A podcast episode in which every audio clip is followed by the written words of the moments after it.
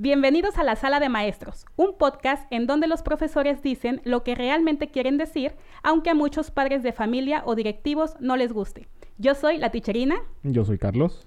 Y el día de hoy vamos a platicar, pero antes te voy a dar la bienvenida. ¿Qué tal estás? ¿Cómo estás hoy? Muy bien, bien, bien, bien. ¿Y tú qué tal? Pues aquí, este, ya en el receso escolar casi de, de la escuela, ya estamos un poquito más descansados, hay algunos maestros que siguen todavía trabajando, pero ya estamos en las últimas. Entonces, ¿estás preparado para el tema del día de hoy? Suena interesante cuando lo vi. Ok. Bueno, pues vamos a empezar. La educación en tiempos de COVID-19 fue fracturada. Finalmente, después de tres meses de trabajo en línea, el viernes 12 de junio muchos docentes dieron por terminado el ciclo escolar a distancia y podemos decir sin miedo que fue un término de ciclo escolar frustrante, cansado y sin haber logrado el éxito al 100%. Este ciclo escolar no llegó ni llegará a su fin gracias a la competencia del sistema. Llegó y llegará porque hay maestros que no han finalizado el ciclo gracias al arduo trabajo de miles de maestros que estuvieron horas sentados frente a su computadora investigando, preparando clases, videos y actividades, buscando la forma y el método adecuado de enseñanza para cada uno de sus estudiantes. Y este capítulo de la sala de maestros va dedicado a cada uno de los docentes que nos escuchan y nos escucharán en un futuro para hacer un homenaje a la pasión con la que trabajaron y demostraron que la vocación y el amor a la profesión tiene mucho peso en este histórico momento de las clases en línea. Muy bien, felicidades a todos que le echaron ganas, sobre todo a los que se sobrepusieron a todos los obstáculos que hubo, porque, eh, bueno, yo soy también administrador de la página de Teacherina y entre los muchos mensajes que se, se reciben en la página hay muchos maestros que ya no les tocó básicamente estar en la edad de la tecnología, o por lo menos eso nos dicen. Sí.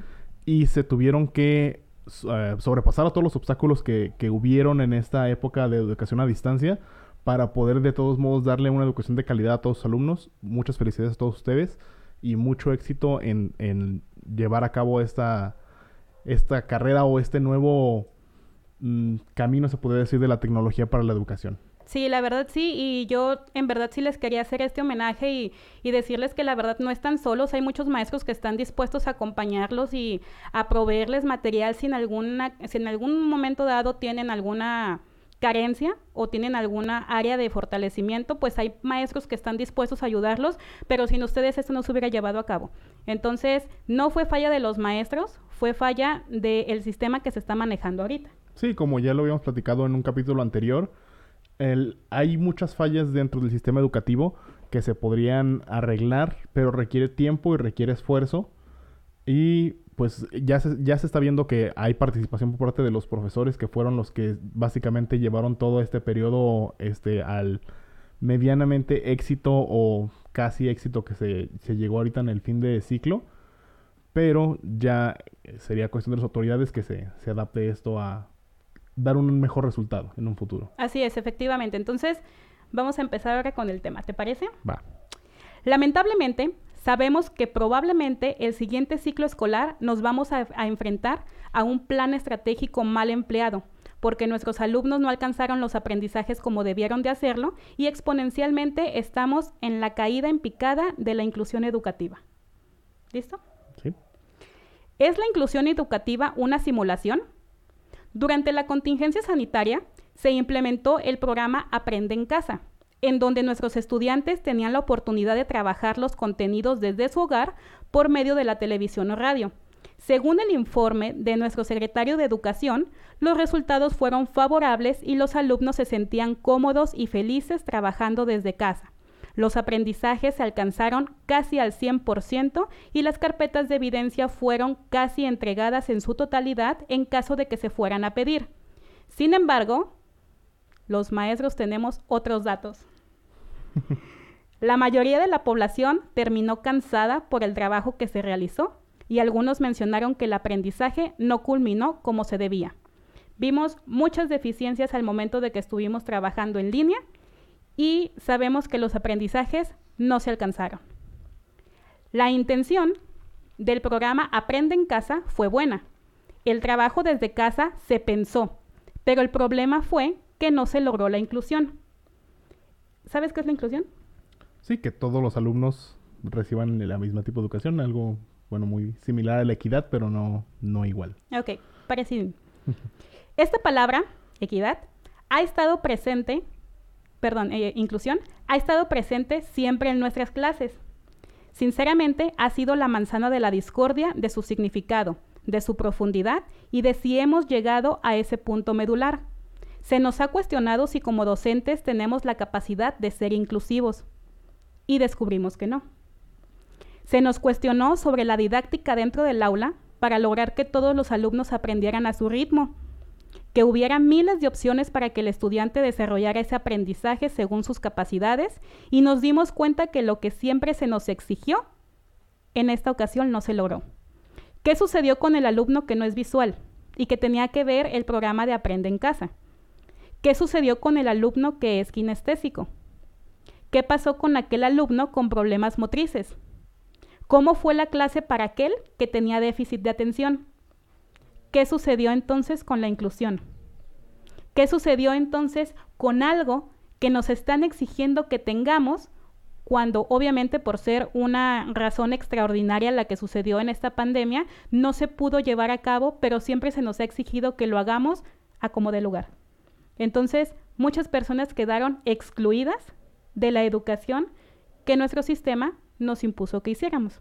Por otro lado, también los contenidos que se trabajaron en Aprende en casa o Aprende desde casa no fueron dependiendo del ritmo de nuestros estudiantes, porque sabemos que nosotros nos tuvimos que atrasar o nos podemos adelantar porque eh, nuestro grupo nos demanda ciertas cosas. ¿De acuerdo? Entonces, ahora, ¿en dónde quedó esa parte que se nos exige siempre? Creo que nuestro sistema se quedó corto en la parte de la inclusión en esta ocasión. Hoy en día nos damos cuenta que la inclusión se perdió en este último periodo de trabajo. En el decreto por el que se reforman y adicionan diversas disposiciones de la Ley General de Educación en materia de educación inclusiva, se establecen dos cosas muy importantes. En el artículo segundo nos dice que todo individuo tiene derecho a recibir educación de calidad en condiciones de equidad. Por lo tanto, todos los habitantes del país tienen las mismas oportunidades de acceso y permanencia en el sistema educativo nacional, con solo satisfacer los requisitos que establezcan las disposiciones generales aplicables. Entonces, todos tienen oportunidad de acceso, pero no todos pueden acceder. ¿Y por qué? Porque fue en línea. Exactamente. Sí, porque no. Ya lo habíamos platicado, no todos tienen el acceso a los, a los recursos necesarios, en este caso, internet, inclusive televisión, un teléfono celular, una computadora que, fue necesario en esta época para poder recibir la educación. No todos tienen acceso o este simplemente el, recurso. Así es. Y en este caso, esa es una, una parte muy esencial porque es algo que se nos da en un decreto, que se nos indica en un documento oficial y que a fin de cuentas no se cumplió. ¿Sí? También en este mismo decreto, en el artículo 44 se establece lo siguiente. La educación especial tiene como propósito identificar, prevenir y eliminar las barreras que limitan el aprendizaje y la participación plena y efectiva en la sociedad de las personas con discapacidad, con dificultades severas de aprendizaje, de conducta o de comunicación, así como de aquellas con aptitudes sobresalientes atenderá a los educandos de, manera adecuada a sus propias condiciones, estilos y ritmos de aprendizaje en un contexto educativo incluyente, que se debe basar en los principios de respeto, equidad, no discriminación, igualdad sustantiva y perspectiva de género. Situación que también vemos que no fue suficiente porque no se pudo llevar a cabo. ¿De acuerdo? Aquí hay algo muy importante, mencionabas que es casi lo de la equidad. La equidad y la inclusión son cosas diferentes. Sí, son diferentes. Sí, la equidad es cuando, bueno, a las personas tienen las mismas oportunidades de... Sí, independientemente de raza, género, condición económica, etcétera. Exactamente. Y la inclusión es cuando a todas las personas las vas a incluir en algo sin importar si tiene alguna diferencia de, la mayoría de las personas. Por ejemplo, si existe un alumno con una discapacidad auditiva, debes de preparar una actividad que incluya a esta persona. Si tiene algún problema, no sé, que esté en silla de ruedas, por ejemplo, las actividades que vas a realizar deben de ser aptas para que puedas incluir a esta persona. En una ocasión platicábamos en un consejo técnico que hubo en mi escuela que decían que a veces era necesario adaptar una actividad diferente para la persona que estaba con alguna discapacidad, por ejemplo. Pero decíamos, entonces ahí no los estás incluyendo. Los estás excluyendo, pero les estás dando una actividad que puede favorecer el, el trabajo. Entonces, ahorita lo que estamos, lo que estamos preocupados es de que todas las personas se incluyan en una misma actividad. Sí, que todos seamos, este, ahora sí que todos trabajemos de la misma Sí, o forma. sea, el- su idea de inclusión era, en lugar de que todos participaran en exactamente la misma actividad bien diseñada para cualquier tipo de, de individuo, simplemente es haz esa misma actividad de una manera diferente para que otra persona este, pueda participar. Así es. Ok. ¿sí? Entonces, también en este decreto se menciona lo siguiente. Será inclusivo al tomar en cuenta las diversas capacidades, circunstancias y necesidades de los educandos. Con base en el principio de accesibilidad, se realizarán ajustes razonables y se implementarán medidas específicas con el objetivo de eliminar las barreras para el aprendizaje y la participación. Entonces, volvemos a lo mismo. Nuestro sistema creo que se quedó corto sí fue una situación que no era esperada, pero así como se estuvo trabajando mucho durante los, los videos que se hicieron de Aprende en casa, pues probablemente pudo haber alguna ocasión en la que al menos una persona con comunicación basada en señas pudiera comunicarse con, con los alumnos que lo estaban viendo. Y no fue así. De hecho, estuve viendo a lo largo de la, de la cuarentena que tuvimos varios videos de las clases que ellos ofertaban y eran muy teóricas. Llegaba a ser en verdad un poco enfadoso y aburrido estar viendo el video y pues sí era medio descontextualizado de lo que en verdad se, se trabajaba. Y de otra forma pues también no había la asignatura de inglés. Entonces pues no podíamos nosotros apoyarnos de, de esa manera. ¿Quieres comentar algo de eso? Pues, no, voy a dejar que termines con el tema antes de dar un comentario. Sí, mejor. Por esto aparece esta incógnita que comparto abiertamente, la verdad creo que es una opinión bastante acertada del maestro de educación especial Víctor Santos Catalán, quien es también un activista por los derechos de las personas con discapacidad visual. Te voy a leer un extracto de una nota que leí acerca de esta persona y creo que da en el clavo y da en el punto de muchas cosas que nosotros pensamos pero que a veces tenemos prohibidas decir. Dice, no obstante, para estudiantes con ceguera, no hubo quien les enseñara a distancia a leer en braille, a usar su abaco Kramer ni su bastón blanco. Para estudiantes con sordera, no hubo quien les enseñara a comunicarse mediante la lengua de señas mexicanas, cuando sus padres no son sordos. Para estudiantes con discapacidad intelectual, no hubo quien les enseñara a través de formatos de fácil lectura o habilidad para la vida diaria. En fin, los no hubo pudieran ser casi interminables. Muy pronto encontró su fin la mal planteada idea de inclusión, metida por fuerza en el artículo tercero de nuestra Constitución. No solo se fracturó, sino que se cayó por completo, pues por fortuna la pandemia permitió ver con mayor claridad lo que se sabía que estaba ahí, pero que de una u otra manera las y los responsables de la educación hasta ahora se empeñan en ocultar. Se puede decir que en ninguna de las situaciones de las y los estudiantes con discapacidad el sistema educativo nacional garantizó el derecho a la educación, violentando los distintos ritmos, estilos y necesidades específicas de aprendizaje, no solo escolar, sino para la vida, lo mayormente autónoma y autosuficiente. Entonces cabe reflexionar, ¿anteriormente sí se había garan- garantizado la inclusión? Creo que con toda la pandemia, y como ya lo hemos platicado en otros capítulos, se exacerbó todos los problemas que hay dentro del sistema educativo mexicano. En este caso se está tratando de, de la inclusión, pero como ya los pudimos haber visto, el sistema de este, calificaciones, todo, este, pues todos los temas que hemos tratado, todo eso se vio amplificado gracias a, a esta pandemia y educación a distancia que hubo.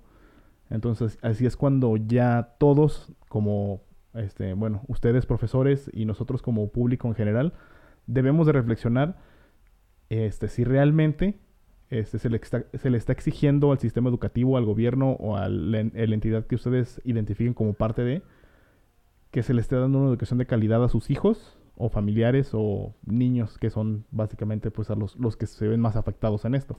Sí, efectivamente. Y fíjate que en esta parte yo no me había puesto a pensarlo de esa manera en cuanto a la inclusión. Sí pensaba en mis estudiantes en, ok, este niño no es auditivo, entonces mejor le voy a mandar este material porque es más visual y va a ser más fácil que me entienda, o le voy a remarcar esta parte con colores porque es más sencillo para él que lo trabaje de esa manera. Pero creo que solo los maestros que tienen estudiantes con esas características son los que en verdad pensaron en cómo le iban a hacer en esta situación.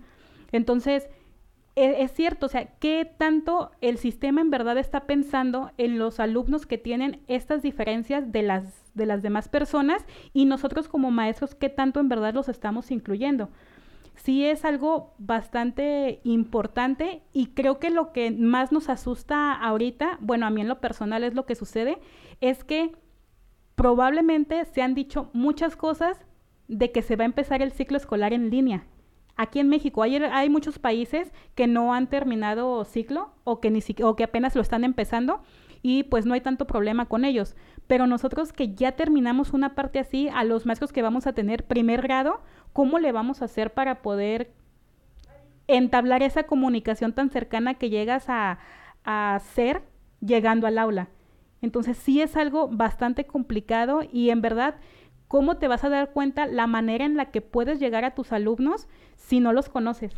Entonces, esta parte sí es muy, muy, muy importante. Creo que lo que comentabas tú de la parte de la evaluación, sabemos que el ciclo escolar, sinceramente, lo terminamos mal. Creo que hay muy pocos maestros que lograron el éxito en sus clases. Creo que somos más los que no alcanzamos a dar ese brinco pero no solamente fue culpa de nosotros. Bueno, en este caso yo creo que no fue culpa de los maestros, fue más bien culpa de la apatía de trabajar, de que lo que ya hemos platicado, de que no quieren estar este, atendiendo lo de las clases, que les parece difícil, que prefieren que, pues, que repita el año. A fin de cuentas, muchos papás se enteraron de que no se iba a repetir el ciclo escolar, entonces lo dieron por sentado de que pues iban a poder pasar esta, esta pandemia sin ningún tipo de consecuencias, vamos. Sí, pues básicamente es lo que te comentaba, este, que todo se vio amplificado. Si un profesor es un, es un desobligado en el salón, pues ahora que no tiene que lidiar con los maestros ni con los directivos, mucho más, se iba, se iba a olvidar completamente de sus alumnos. Si un alumno es difícil de trabajar en el salón, pues ahora que no tiene que estar lidiando con sus maestros, mucho más no va a trabajar en su casa los padres de familia también que se desentienden de su hijo y de su educación, ahora que el niño está en la casa, no le van a, menos le van a exigir que presente las tareas o que dé el resumen de cómo le ha ido en la escuela. Entonces todo eso también este, se, exaltó en, esta época. Sí, y aparte, aunado a, a, todo ese tipo de situaciones, todo creo que se hizo como una avalancha que en algún momento nos va a golpear y nos va a golpear muy fuerte y lo estamos viendo más que nada creo en el rezago que nuestros alumnos van a tener y sobre todo en la deserción escolar. Se estima que aproximadamente 800 mil estudiantes ya no van a seguir estudiando por esta pandemia, que van a preferir irse a hacer otras cosas en vez de ir a la escuela, porque a fin de cuentas el hecho de ir a la escuela, pues es este es gasto o representa un gasto para muchos papás. Entonces, ya con las necesidades que hay, pues entonces sí es bastante complicada esta situación. Todo, todo nos lleva a, diferentes trabajos, todo nos lleva a diferentes formas de pensar y, y pues uno confía en que los docentes estén haciendo su trabajo, que están capacitados para estar enfrente de un aula y que por eso lograron esta situación, pero la sociedad es la que nos está llevando a, pues saber que estas deficiencias son muy grandes. Bueno, y, además como deficiencias también hay que recalcar que también se vio lo positivo de los maestros. Los que le estaban echando ganas y como dijimos al principio, o sea, los que sobrepasaron el obstáculo de, la tecnología a la que no están acostumbrados y de la que tuvieron que aprender muy rápido y que a pesar de eso lograron un resultado que para ellos es adecuado dentro de sus alumnos. Sí, cada, cada docente buscó la estrategia, a lo mejor no fue de la mejor manera, probablemente pudieron haber buscado unas herramientas más fáciles de trabajar o tal vez eh, practicar mucho para tener un poco más de destreza. Creo que ese puede ser uno de, las, de los factores que nos puede beneficiar durante este ciclo porque ya tenemos tres meses de trabajo de esta forma. Pero los maestros que no alcanzaron a, habilitar bien este, esas sus, destrezas, pues entonces sí va a ser un poco más complicado para ellos poder este, trabajar en esta, de esta forma. Pero a fin de cuentas ya tenemos como un, ¿qué se puede decir? Como una prueba, ya tenemos una prueba de lo que se hizo, entonces pues ya va a ser más fácil para ellos trabajar de este, de este medio. ¿Sí? Entonces, lo que te comentaba ya de, de esta parte de la inclusión, todo esto que estamos platicando ahorita es como una colita que se va entrelazando poco a poco. Entonces, ya vimos que la parte de la inclusión no la estamos alcanzando, que no se lograron los objetivos bien de aprendizaje, que hay muchos eslabones perdidos y muchos eslabones sueltos que no logramos, mm, ¿cómo se puede decir? No logramos concretar de esta manera, entonces vienen más problemas todavía que nos vamos a dar cuenta cuando volvamos a clase. Y es, aunado a esto, ahora nos preocupamos por el rezago, el abandono y el regreso a clases. Pero ¿qué nos dicen las autoridades? ¿Cuándo vamos a volver a la escuela? De la escuela se habla de un posible regreso a las aulas en agosto, septiembre, aquí en México. Son las fechas que tenemos estipuladas para volver pero estamos en espera de indicaciones porque hasta el momento el panorama no pinta bien y el futuro es incierto. Lo que sí sabemos es que tenemos presente que nuestro secretario de Educación nos dijo, el sector educativo no correrá riesgos y será el último en, incorporarse a la nueva normalidad, ya que el cuidado de la salud y el bienestar de quienes integran las comunidades de aprendizaje son prioridad. Esto fue lo que se comentó. Entonces, cuando se, en diferentes este, países y en diferentes lugares que se trabajó lo de la pandemia, se comentaba, si un alumno, bueno, más bien, si una escuela abre sus puertas e ingresa un grupo de 20 niños a clases, tendría contacto en dos días aproximadamente con 800 personas, que sería un contacto directo. ¿Cuántos infectados podría haber de COVID? es lo que se menciona. Entonces, no es seguro volver a la escuela y creo que muchos padres de familia no están dispuestos a que sus niños vuelvan a clases conociendo cuáles son los riesgos de volver. Tú trabajas con personas que tienen hijos. Sí. ¿Has escuchado algún comentario acerca de esto? Pues sí, simplemente que hasta que realmente se asegure que no va a haber o que no, no hay ningún riesgo para, tanto para los alumnos como para las familias que de plano no van a llevar a sus hijos a la escuela. Y en este caso creo que no se les podría sancionar, absolutamente con nada, porque pues es la salud ahora sí que está primero. Y muchas personas piensan lo contrario. Muchas personas quieren que la escuela ya se abra para que su chamaco vaya a la escuela, que no se pierdan más clases porque mucha gente lo ve así. Lo ve de una manera en la que pues no creen en la enfermedad, no creen en la pandemia, creen que solamente son situaciones mm, inventadas pues, y también lamentablemente hay muchos papás que todavía piensan que las escuelas son guarderías para sus hijos de todas las edades y pues no. Sí, también, aparte de, eso, pero eso tenemos mucho tiempo viviendo con eso. Pues sí. Entonces, este, traigo ahorita unos datos, tengo otros datos, que son acerca de los infectados que se supone que hay ahorita. Y se menciona como cifras alargantes, perdón, cifras alarmantes.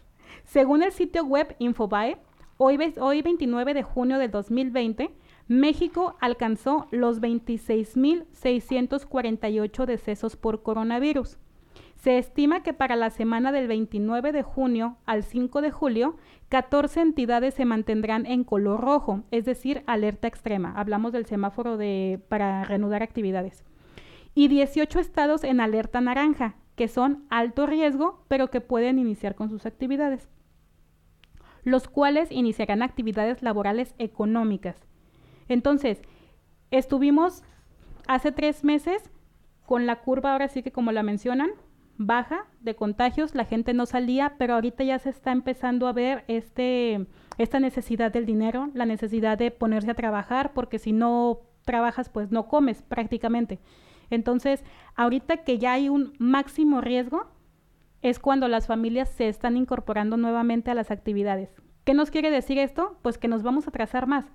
Si ya ahorita aquí, por ejemplo, en Jalisco, no sé si te enteraste, que ya dijeron que, bueno, ahora el cuidado ya depende de cada quien. Ya no podemos cuidarte nada más y ya te dijimos que te quedes en casa, ya dijimos que no trabajes, ya dijimos que no salgas si no es necesario, pero la gente ya lo está haciendo porque tienen el semáforo como, bueno, puede salir, pero con mucha precaución.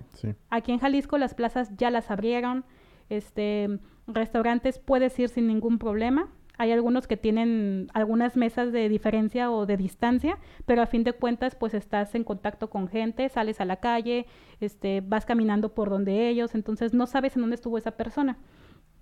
Pero ahorita que está sucediendo esto, pues más gente está saliendo. Entonces, ¿tú cómo crees que reacciona esta parte? Pues es que lamentablemente la mayoría de la gente no puede trabajar desde casa. El, gran este problema. El gran problema es que tienen que salir e ir a sus lugares de trabajo, ya sea fábricas, ya sea este oficinas, este lugares de servicios, etcétera. Tienen, tienen que salir, este, en nuestro caso, por ejemplo, tú y yo somos este, profesionistas, los dos. Yo sí tuve que trabajar durante la pandemia debido a que yo me dedico, o más bien la empresa donde trabajo, se dedica al sector de la salud. Por tanto, nosotros no tuvimos que detener actividades. Y por lo mismo que estamos en el sector de la salud, pues hubo extremas precauciones para, para cualquiera que entraba y salía de nuestra oficina. Y pues tú, este, pues sí, tú te, tuviste que mantener en casa. Sin embargo, yo, desde que tenía que salir todos los días, hubo muchos movimientos que, o muchos lugares que tenían todavía mucho movimiento que se supondría que ya no iban a tener este, actividades, tanto construcciones como restaurantes, este, restaurantes para comer, porque se, no se iban a detener las actividades, pero iban a tener todavía para llevar. Y esto fue hace unos meses cuando se supone que la pandemia, más bien la cuarentena estaba en su máxima expresión, por así decirlo, que realmente se multaron este, negocios. Mucha gente, honestamente, y, lo comprendo totalmente, preferían salirse a ganar el pan que a, a pues arriesgar su salud, que hasta cierto punto tiene sentido. O sea, mucha gente es de, prefiero morirme de, de una enfermedad que probablemente me dé o no me dé, dependiendo la suerte, a este, morirme de hambre por no trabajar, que eso es totalmente seguro que pueda pasar. Sí, y aparte mucha gente que sí salía a trabajar al momento de, llegar a casa, porque tuve la oportunidad de, de platicar con algunas personas, tomaban las medidas suficientes para poder ingresar a su hogar. Entonces, había gente que aún con la necesidad de salir a trabajar tomaba precauciones cuando llegaba a su casa. Entonces, para tratar de no infectar a las personas. Mucha gente menciona que esto es mentira, que no, que no existe esta enfermedad, pero pues ya vimos que son muchos países que están en paro por lo mismo, que no puede ser una estrategia solamente y creo que es también un tema muy difícil y muy complicado para poder tratarlo porque hay muchos puntos de vista que, que pues a fin de cuentas tal vez terminas hasta peleado, ¿no? Sí, y como ya lo habíamos tratado en, el capítulo del Internet, los medios siempre van a buscar la manera de, de extremar las noticias, este, de irse por lo amarillista y de lo, pues básicamente es lo que vende y en la época de Internet es lo que, lo que genera clics. Y lo mejor de todo es generarse su propia, este, su propia opinión, pero pues tampoco radicalizarse y decir, ah, pues es que esto no, o sea, todos los medios del mundo lo están, lo están tomando, pero realmente no existe. O sea, sí, seguramente sí hay muchas noticias que se exageran, por ejemplo, en cuanto al número de contagios o en cuanto al número de muertes, por así decirlo. Eh, no, hay fuentes 100% verídicas en, en este tipo de cosas porque la información es demasiado rápida y puede llegar a desactualizarse o inclusive, como te decía, o sea, los medios simplemente lo pueden aumentar para para generar este alarma. generar alarma y generar ventas y generar clics. Pero pues lo mejor sí es tomarse la, la precaución, este, ver las noticias todas con una, un sesgo de duda y crearse su propia opinión.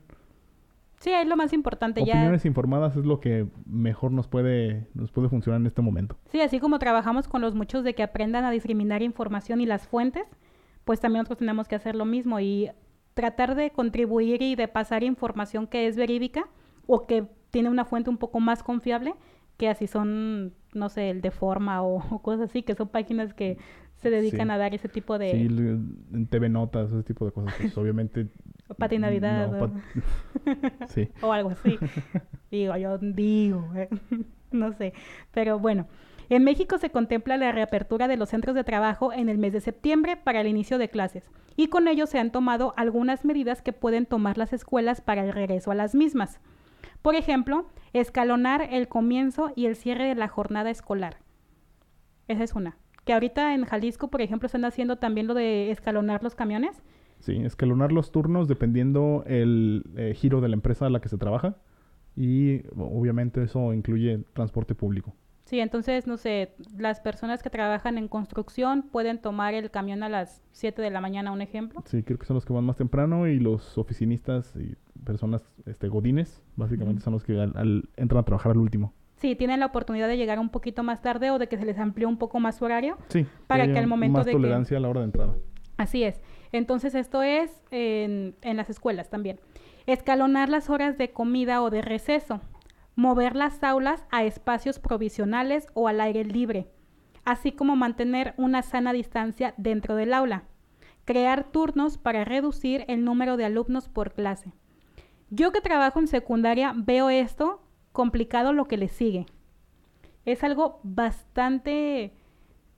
las características de los adolescentes y supongo que también de los niños, porque es estar jugando, bueno, no supongo, es también una característica de los niños, es estar en contacto con las personas que a ellos les gusta. Entonces, si tienen mucho tiempo sin verse y al momento de que van a regresar a la escuela, que es un lugar en el que muchos se sienten cómodos, que lo ven como su segunda casa o lo ven como un lugar en el que pueden estar y platicar con sus compañeros todo el día, pues va a ser muy difícil mantenerlos alejados, porque a fin de cuentas, en un momento o en un descuido, se van a juntar y ya hubo problema con esto. Igual en las horas de, de comida. Hay algunos alumnos que no van desayunados a, la escuela, a clases, o que no van comidos.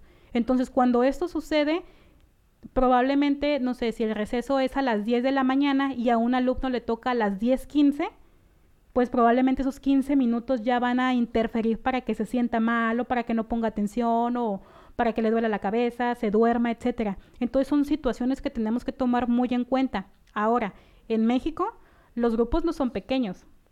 Los grupos no son de 15 niños ni son de 20 niños. Hay escuelas que tienen hasta 45 personas dentro de su salón, otros que tienen 50. Entonces, ¿en cuántos alumnos los vas a dividir para que puedan ir a la escuela o que se puedan mantener sus distancias? Los salones tampoco son muy grandes. Yo pienso que es un salón, no sé, de... Mis dimensiones no son muy buenas, pero creo que serán 3 metros por cuatro a la mejor de un aula, que pues si tienes que tener un metro de diferencia con tu compañero, ni de chiste. Entonces, sí. son lugares demasiado pequeños que no van a permitir que se lleve a cabo esta dinámica. Tiene que ser una un planteamiento demasiado estricto y el maestro tiene que estar muy al pendiente de que estos protocolos no se rompan para poner en menos riesgo a las personas que van a volver. Entonces, esas son algunas de las cosas que se mencionan.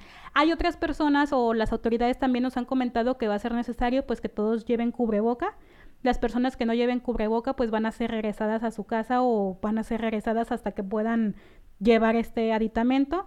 Tiene que haber gel antibacterial siempre y algún eh, sanitizante dentro de cada aula para estar limpiando este continuamente. Ahora vamos a si en secundaria supongo que van a ser muchos maestros los que vamos a estar entrando a las diferentes aulas y pues también estuvimos en contacto con otras personas, estuvimos en contacto a lo mejor con los de primero, nos vamos a ir con los de segundo y luego nos vamos a ir con los de tercero y luego vamos a volver con otro grupo. Tenemos siete horas al día, entonces serían siete grupos los que vamos a visitar. Hay que, hay que ver cómo vamos a, realizar esto. Entonces... Y, también regresando un poco al, al tema de la... de que sea un lugar este, que sea seguro para todos. no he visto, por ejemplo, notas donde qué van a hacer con los alumnos que sean de casos especiales. Por ejemplo, alumnos que sufran de hipertensión, alumnos que sufran asma, por ejemplo, que ahorita creo que es de las cosas más peligrosas con, con el COVID, este, que sufran diabetes, que sufran alguna enfermedad este, inmunosupresora que los haga muchísimo más sensibles a, a un contagio y extremadamente peligroso que estén ahí. De hecho, sí hay información, sí nos, bueno, a nosotros como docentes sí nos han dado la información de que esos alumnos no podrían regresar a las aulas. Las personas que este, son un poco más de focos rojos en esta situación, que son las personas hipertensas, los que tienen algunos problemas de riñón, alumnos que han sido eh, sometidos a mm, cirugías recientemente, pues no van a tener la posibilidad de regresar a la escuela y esa sería una de las partes en las que se seguiría trabajando en línea para no exponer a la persona. Pero la situación es, volvemos a lo mismo, si no podemos darles esta parte de educación y, no, y ellos no pueden ingresar por medio de una plataforma, los estamos excluyendo. Entonces debe de haber en verdad un plan estratégico para poder trabajar y sobre todo, pues, no sé, proporcionarles la manera en la que lo hagan. Eh, algunos maestros, este, que son, por ejemplo, de la zona rural, han enviado sus trabajos sus cuadernillos de trabajo para que se hagan en, en sus casas, pero no todos tenemos la posibilidad de llevar el material a, las otras personas porque una de dos, o no lo quieren recibir, se encuentra fuera de nuestro alcance o simplemente nuestras autoridades no nos permiten que expongamos al alumno de esta manera, porque uno como docente pues iría a diferentes lugares y podríamos contagiar al niño y sobre todo pues contagiarnos nosotros. Sí, también. Sí.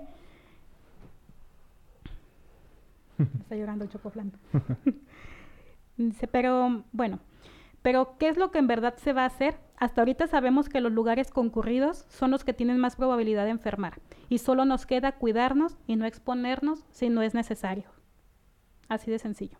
Es lo único que tenemos que hacer, es lo único que tenemos que ver y pues las personas que ahora sí que tengan que salir forzosamente de casa, pues que lo hagan, pero que tomen las medidas necesarias y las medidas suficientes para que puedan mantenerse sanos, porque creo que pues todos los maestros queremos recibir nuevos estudiantes en la escuela y sobre todo ver a los que dejamos este el ciclo pasado. Entonces, no sé si quieres agregar algo a esta parte. Pues no, básicamente creo que ustedes como maestros están en un punto clave donde es momento de hacer introspección a todo su trabajo, a lo que lograron en con el uso de las nuevas tecnologías y lo que pueden llegar a lograr ya con acceso a estos a estas nuevas nuevas herramientas que, ahora se les abrieron las puertas o que ya fueron conociendo en esa época. Y sobre todo, este, ya en cuanto al tema, darse cuenta si sus clases o su método de, de enseñanza es aplicable para todos los alumnos a los cuales tienen a su cargo. Sí, creo que sí es bastante interesante esta parte. Es algo muy importante que en verdad tenemos que tomar en cuenta si nuestro sistema no nos está dando las herramientas suficientes para incluir a nuestros alumnos, nosotros como maestros no los olvidamos y sabemos perfectamente cuántos estudiantes tenemos con necesidades especiales, sabemos cuántos alumnos necesitan un extra del docente y creo que la manera en la que nos podemos referir a ellos o que podemos entablar comunicación, pues sería también un poco más de atención hacia los padres de familia que vean que en verdad no estamos dejando a los niños de lado, sino que en verdad nos estamos preocupando porque avancen y tal vez esa sea una de las pautas que el, que el papá diga, ah, el maestro sí se está preocupando por esta situación, pues vamos a echarle ganas. Entonces, tal vez es lo que haga falta, la verdad no sé en qué situaciones nos tengamos que ver para padres de familia y maestros apoyarnos al 100%, dejar de lado lo que siempre he dicho, esa parte de pleitos este, que tenemos casados y pues simplemente seguir trabajando y a fin de cuentas es por el bien de una sola persona. Entonces, en esta, en esta ocasión, en esta sala de maestros, sí quería exponer esta parte. Maestros, felicidades por todo el trabajo que han hecho, por la manera en la que se han desempeñado, tienen un profundo reconocimiento. Hay algunos maestros que hicieron una graduación este, significativa por medio de internet. Yo a mis estudiantes les mandé un video simplemente con fotografías y sí agradecieron el gesto, pero hay maestros que hicieron un poco más. Muchas personas obviamente critican esta situación porque no fue adecuado que, por ejemplo, algunos juntaran a sus estudiantes y creo que eso sí fue un punto muy desacertado, eso no tuvo que haber pasado, pero otros maestros que lo hicieron en línea, que les mostraron, les hicieron algún tipo de reconocimiento, les pusieron su foto en un marco, son detalles que los muchachos se llevan y que ven que el maestro no se olvidó de ellos. Y hay lugares que se lo hicieron bastante impresionantemente, como de hecho tú compartiste un video, de una, eh, un bachillerato, creo. Sí. Que recreó toda, todo su campus en Minecraft, un juego que, de los que ya habíamos hablado. Sí. En el cual hicieron una este, graduación virtual para sus alumnos. Y eh, la verdad es que en el video están entrevistando a los alumnos y los alumnos se ven muy, muy este, interesados en el proyecto, los que participaron y los que se fueron involucrados. Entonces eso se lo van a llevar y los va, les va a dejar ese recuerdo pues para, para siempre. Sí, y lo padre de esa, de esa anécdota fue que los mismos alumnos lo participaron en, o sea, participaron en, en, hacer, sí. en hacer toda esta parte, se divirtieron y estuvieron trabajando. De hecho, ese video me lo hizo llegar un maestro, no recuerdo ahorita su nombre, pero de hecho lo publiqué ahí, porque el maestro me compartió el video, este, porque no sé si él se dio cuenta que hablamos en alguna ocasión de los videojuegos, pero sí se me hizo bastante interesante. Dije, ah, dije, qué padre. La verdad a mí nunca se me ocurrió, pero mis estudiantes pues no están familiarizados con este tipo de, de juegos. No, sí, eso, eso tuvo que haber sido aplicado en un, este en un ambiente, que, ya ambiente que, ya lo conozcas. Sí. entonces sí, la verdad lo vi, yo dije, ay, qué padre, la verdad que sí, hay algunas personas que sí le pusieron, como le echaron mucho coco a esta parte y pues hicieron ahí toda su, todo su evento, la verdad sí estuvo padre, si tienen oportunidad, busquen el video ahí en la página, aparece la, la graduación este, por medio de Minecraft. Entonces, pues la verdad sí, sí fue un, una experiencia bonita y lo que siempre les digo, muchas gracias por estar aquí. Esto fue La Sala de Maestros, un podcast en donde se reconoce el trabajo docente y se felicita a cada uno de ustedes por la entrega, pasión y ética con la que ejercen su trabajo. Yo soy la Ticherina. Yo soy Carlos. Y esto fue La Sala de Maestros. Nos vemos hasta la siguiente. Muchas felicidades, profes.